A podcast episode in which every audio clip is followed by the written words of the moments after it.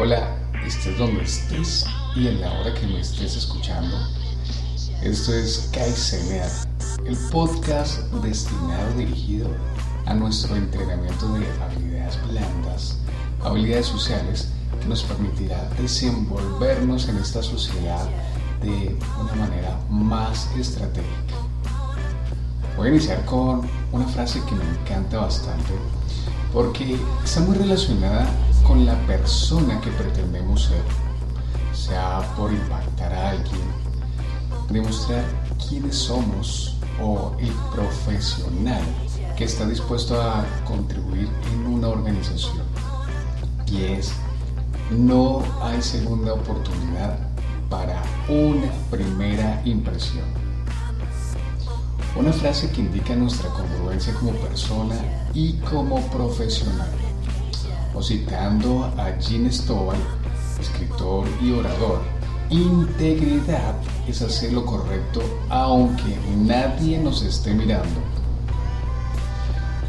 Pues resulta que en todo momento nosotros estamos emitiendo un mensaje a través de nuestras palabras, a través de nuestra actitud, a través de nuestro lenguaje corporal.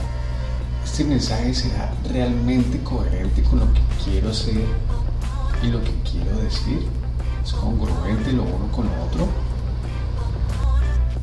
Y todo esto está relacionado con el 15 capítulo de Kaizenear, cómo prepararme para una entrevista laboral, que además está de la mano con la próxima entrega, en la que tendré como invitada a la especialista en ensalzar el potencial individual y buscar alternativas consultora, coach de carrera profesional, mentora de carrera laboral, Eva Verde Martín.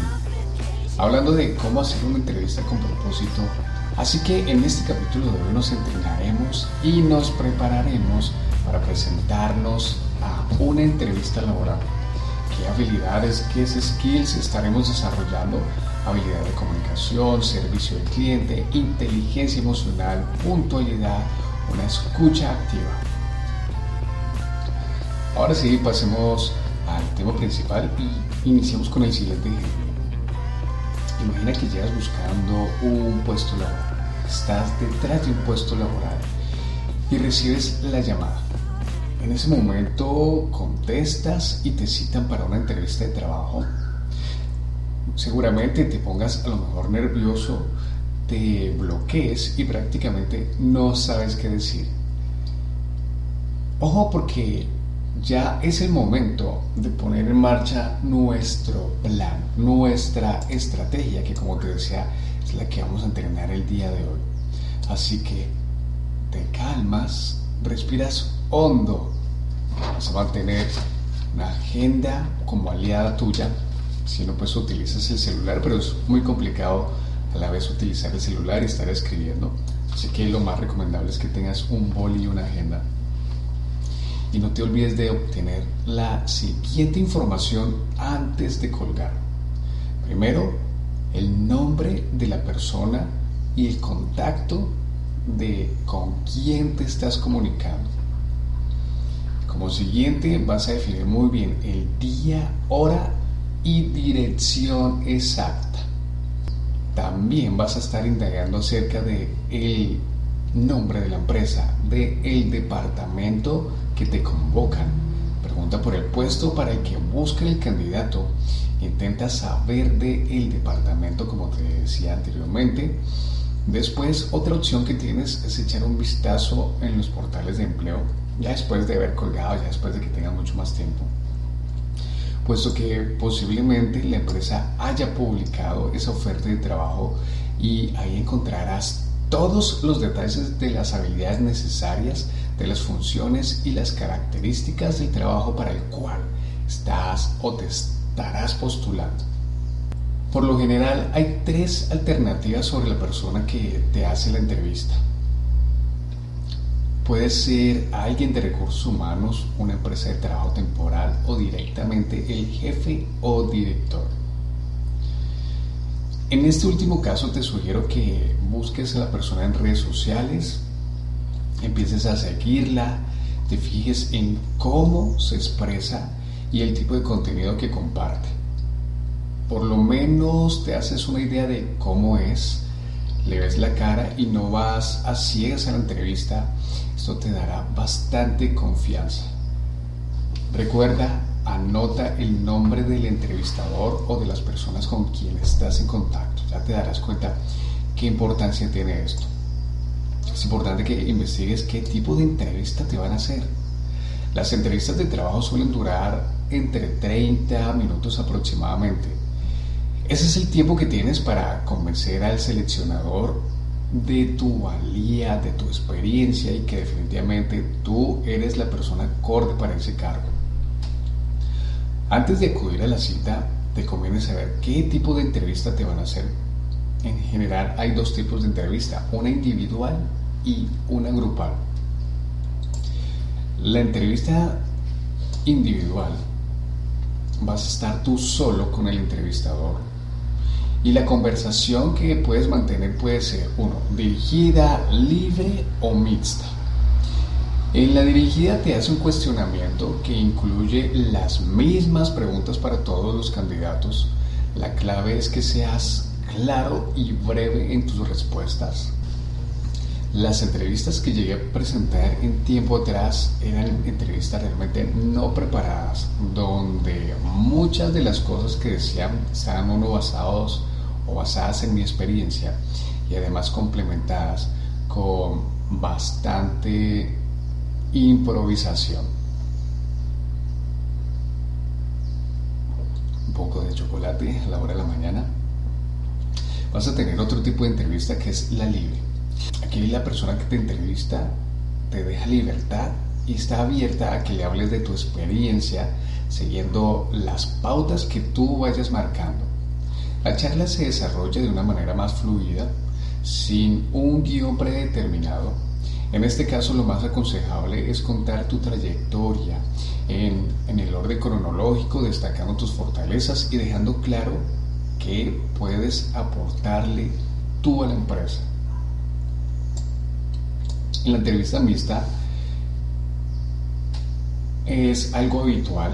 Es un mix entre la primera y la segunda. Hay un cuestionario base con preguntas cerradas, pero a la vez te dejan espacio para que lleves el discurso a tu terreno y tomes tú la iniciativa. Y en la grupal te reúnen con varios candidatos, te plantean una situación para que resuelvan juntos o una clínica de ventas y por lo general el cargo es comercial. El seleccionador se fija en aspectos como la capacidad de trabajo en equipo, el liderazgo, la comunicación, la relación interpersonal y las habilidades de cada uno. Si eres un amante del lector, como lo soy yo, muy probablemente ya te leíste el libro de Dale Carnegie, Cómo cautivar a las personas y hacer amigos y en una de sus historias, pues relataba el caso de la persona que se preparaba con bastante antelación y, por ejemplo, cuando tenía que presentarse a una entrevista, llegaba muy puntual. Y cuando digo muy puntual es porque llegaba 30 minutos antes. Y en esos 30 minutos antes daba un recorrido por el lugar, por la empresa donde iba a visitar, repasando muy bien qué era lo que iba a decir. Realiza una investigación previa. Desde que recibes la llamada hasta el día de la entrevista tienes tiempo, tienes tiempo para investigar lo siguiente.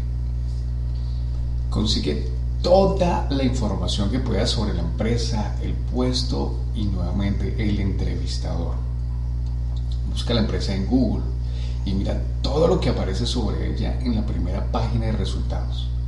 Visita su web, Fíjate en la historia de la marca, su misión, su visión, sus valores, los servicios o productos que ofrece, cuál es su especialidad, qué tipo de clientes tiene, qué estilo de comunicación utiliza y cómo es el equipo.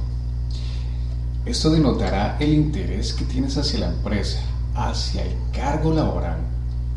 Por supuesto, siempre y cuando tus valores se acoplen a los de la compañía. Como te decía desde el inicio, estamos transmitiendo un mensaje a todo momento. Y aquí empezarás a generar impacto con el entrevistador, que realmente si estás interesado en la empresa, si estás interesado en el cargo y has investigado lo suficiente y sabes bastante de ellos. Ojalá hubiese yo conocido esta información cuando empecé mi experiencia laboral. Realmente nunca investigué para quién iba a trabajar. A duras penas algún atisbo conocía de información sobre esta empresa, pero nunca me tomaba el trabajo de investigar quiénes eran, qué tipo de empresa o como todo lo que te acaba de comentar. Otro aspecto muy importante que debes tener en cuenta están relacionados con tu hoja de vida y tus redes sociales. Desde el inicio del capítulo inicié hablando sobre la congruencia de la persona que eres en público y también en lo personal que en este caso va relacionado, va atado con lo que publicas en tus redes sociales. Aquí vamos a referirnos especialmente a, LinkedIn, donde puedes publicar tu perfil laboral. Esta es tu hoja de vida para las empresas, esta es tu presentación. Ten en cuenta que muchas empresas ahora revisan, están pendientes de qué tipo de persona quiero en mi compañía, quiero saber su estilo de vida, quiero conocer un poco más y probablemente te van a visitar en tus redes sociales, te van a stalkear en tus redes sociales. Una de las primeras acciones que va a hacer el seleccionador de personal de la empresa es buscarte en LinkedIn. Es la red profesional número uno a nivel mundial así que manténla muy actualizada. Y ya con la previa investigación y mentalizados para la entrevista viene algo muy importante que es la preparación. Repasa muy bien tu trayectoria profesional. Durante la entrevista los nervios pueden hacer que olvides algo, que olvides algo que para ti es sumamente importante. Para evitar que esto ocurra, revisa previamente tu trayectoria, fíjate vienen todos los datos de tu currículum y marca los trabajos que te interese destacar más. Por supuesto nos van a invadir algo de nervios, nos va a invadir un poco de ansiedad y esto va a hacer que caigamos en la trampa del síndrome de la mente en blanco. Muy posible tú te vas a preparar muy bien, pero algo muy probablemente se va a olvidar. Pero entre más lo prepares, entre más lo repases, entre más lo entrenes y practiques, más lo vas a recordar, más dominio del tema vas a tener y por supuesto más vas a elevar tu confianza. Prepara tu elevator pitch. Hay que centrarse en lo más relevante, no en lo más reciente, pensando en cómo dar una solución a las necesidades de la empresa repasa, entrena qué es lo que tú vas a decir. Sé concreto, sé directo, no te vayas entre las ramas. Haz una lista de posibles preguntas y practica las respuestas. Fíjate que estudios realizados demuestran y nos indican que las respuestas más complejas van dirigidas en el autoestima, el autoconocimiento el autoconcepto. A muchas personas les es muy fácil decidir en menos cantidad de tiempo las oportunidades de mejora que tienen, sus defectos, pero cuando se trata de virtudes, se trata de cualidades, la gente tiende a demorarse un poco más. Repasa, investiga, ahonda cuáles son tus cualidades, cuáles son tus, cuáles son tus virtudes y cuáles son esas oportunidades de mejora que tienes con respecto a un trabajo en equipo, a el establecimiento, cumplimiento de objetivos en tu compañía, a las estrategias y a las relaciones que vas a tener, sea a nivel horizontal o vertical, en la compañía a donde estás presentando esta entrevista laboral. Piensa en posibles preguntas que pueden hacerte y ensaya las respuestas. Cuando te pregunten, escucha atentamente lo que te proponen y no te precipites en responder. Intenta que tus respuestas estén siempre orientadas al puesto de trabajo al que optas. Piensa con cuidado la ropa que vas a llevar. Y te voy a contar una experiencia, te voy a contar algo muy personal. Con la ropa, los accesorios y el peinado estamos comunicando datos sobre nosotros. Muchas veces la primera impresión que causamos es determinante, así que es mejor no jugársela. Por supuesto, este apartado depende mucho del sector en el que te muevas porque no es lo mismo el mundo de la abogacía que el arte o la publicidad. En mi veintena, aproximadamente cuando tenía 22 años, me presenté a una entrevista laboral en una tienda fashion, en una tienda de ropa. Es muy probablemente que consumas, compres la ropa que además es muy bella. Estoy hablando específicamente de Sara cuando me presenté en la entrevista de Sara, fue un trágame tierra. En ese momento quería desaparecer, quería hacer un chasquido con mis, con mis dedos y desaparecer inmediatamente. Por supuesto, no había investigado acerca de la compañía, así que mi vestimenta no iba nada acorde para el perfil que estaban buscando. Y haz de cuenta que yo estaba sentado frente a un grupo de más de 20 personas, todas dispuestas también a obtener el mismo cargo, muy fashion, muy cool, muy bien vestidas, por supuesto yo también lo estaba, pero no acorde para ese tipo de entrevista, mientras los demás iban acorde con la marca. Yo iba mucho más elegante y me sentía de lo más incómodo que en la vida me había sentido, así que elige muy bien tu vestimenta. Duerme lo suficiente y llega puntual. Estar descansado es fundamental para darlo todo. Esa noche procura dormir 8 horas y al día siguiente llega con tiempo al lugar de la entrevista. Vas a entrar en un estado de ansiedad, un estado de estrés. Intenta irte a dormir lo más pronto para que estés preparado al día siguiente. Un consejo que te brindo a través de un profesor, un maestro de entrenamiento físico, conocido como Juan Carlos Santana, nos explicaba que como entrenadores, si acordaste una cita con tu cliente a tal hora y llegaste puntual, significa que llegaste tarde. Tómate el tiempo de salir por lo menos 30 minutos antes. Desde el inicio vengo recordando, vengo puntualizando en que estamos hablando y transmitiendo mensaje en todo momento. Imagínate si llegas 5, 10, 15 minutos después. Ya sabes cómo es el tráfico, ya sabes cómo es el sistema público de transporte. Entonces, ¿qué solución tienes?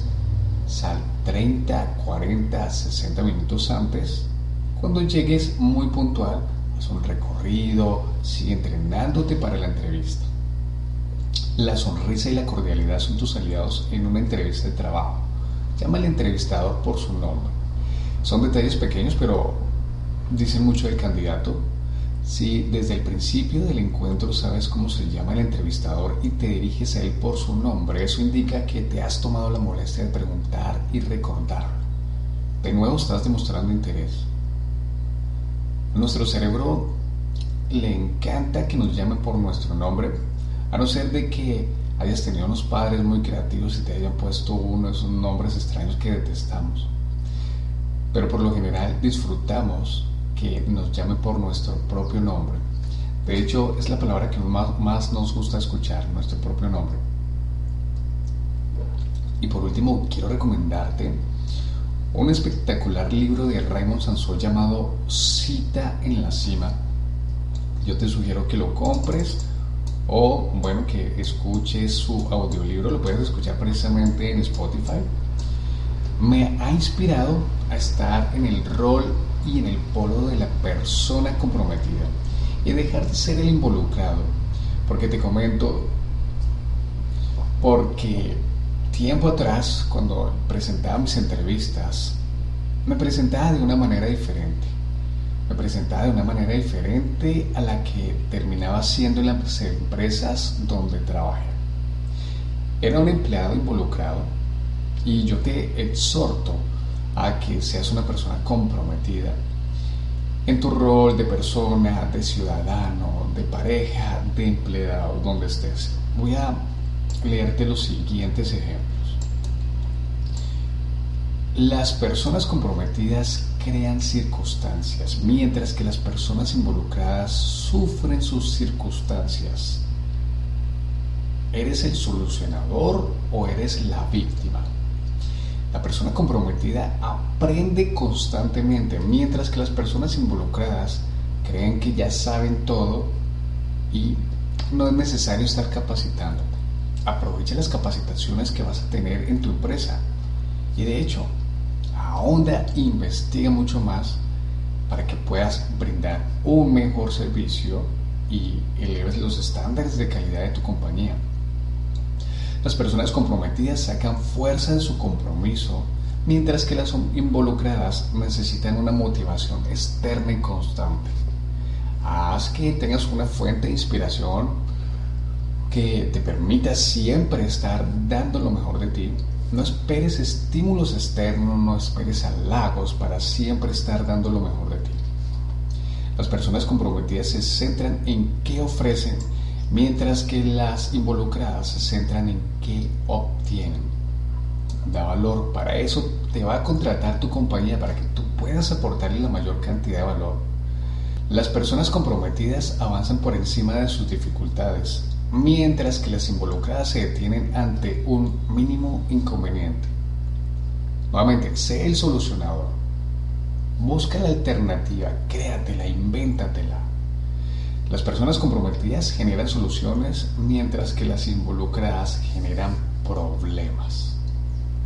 Las personas comprometidas se relacionan con personas también comprometidas, mientras que las personas involucradas se mezclan con personas igualmente desmotivadas para poder quejarse, para realizar corrillos, chismes.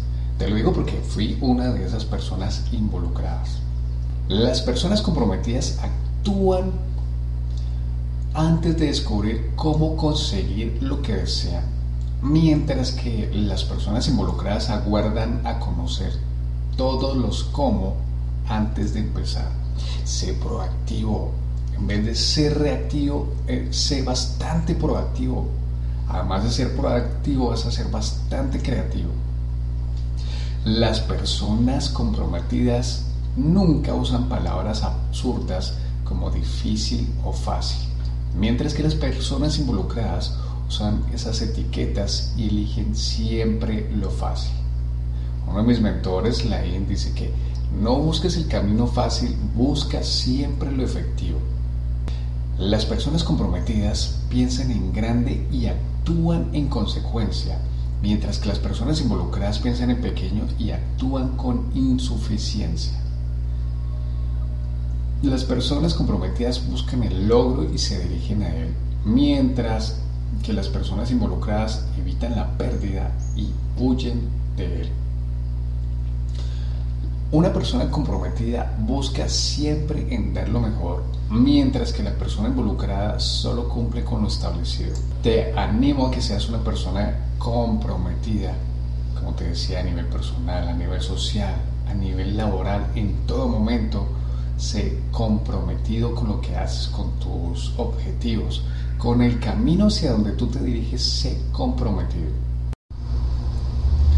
La información que te comparto en este capítulo viene de esta estupenda página que encontré, no solamente de esta, sino de otras fuentes, pero resalto especialmente a Aula CM.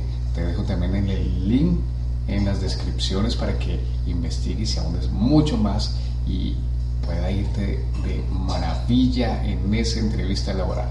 Para finalizar ya este capítulo y agradeciendo que hayas llegado hasta aquí y hayas tenido la paciencia suficiente, voy a ponerte el siguiente reto.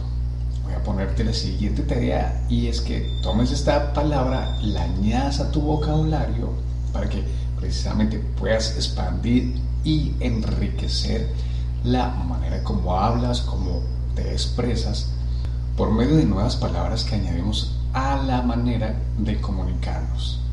Y leyendo el libro de Barack Obama, Una tierra prometida, encontré una palabra el día de antier que me pareció extraña, nunca la había escuchado y la palabra es adusto o adusta. De latín adustos, cuando decimos que alguien es adusto o tiene un rostro adusto, solemos querer decir que se muestra seco y cortante, huraño, demasiado serio y poco amistoso. Así que por favor no vayas a irte a esa entrevista adusto, sabes que te va a ser bien carismático siempre y cuando sea cierto lo que estás representando. Si bien inicialmente esta palabra designaba lo quemado por la acción del fuego, luego pasó a calificar a alguien cuyo carácter no es amistoso ni simpático, sino osco, reservado, antipático, huraño y rígido. También se aplica a las expresiones faciales que denotan esa manera de ser y de actuar. Hay personas que pueden parecer adustas en un primer contacto con ellas, pero luego al entrar en confianza se vuelven abiertas y agradables, pues al ser tímidas se muestran desconfiadas o vergonzadas al principio y solo es cuestión de tiempo que se muestren tal cual como son. Estas suelen ser personas tranquilas, melancólicas, de tener pocos amigos, de poco confiar en las personas y no abrir su corazón fácilmente. En otros casos, el carácter adusto puede ser resultado de sentirte enfermo física o mentalmente. Quien sufre dolores corporales o está sumido en la depresión tiende a mostrar expresiones adustas. También puede deberse a haber sufrido pérdidas muy graves en su vida, cuyas heridas tardan en sanar y la manifiesta de esa manera. Sus, sus gestos adustos invitan a las visitas a retirarse rápidamente. O si sigues manteniendo esa manera adusta de expresarte, nadie querrá ser tu amigo. Te invito además a que busques mi segundo capítulo de las soft skills más buscadas y más solicitadas por los reclutadores después del COVID-19. Aquí encontrarás más información de qué habilidades blandas es importante desarrollar, ya además adentrándonos en la era 4.0. Ha sido para mí un placer estar compartiendo contigo con una muy buena taza de chocolate Nos veremos en la próxima entrega. Recuerda que es una invitada muy especial. No olvides seguirme en las redes sociales como Kaiseneara. Mi Instagram Kaiseneara encontrarás más publicaciones. Si tienes algún comentario, por favor, estaré yo muy a gusto en conocerlo y responder. No siendo más, te doy gracias por haber llegado hasta acá. Un fuerte abrazo y adiós.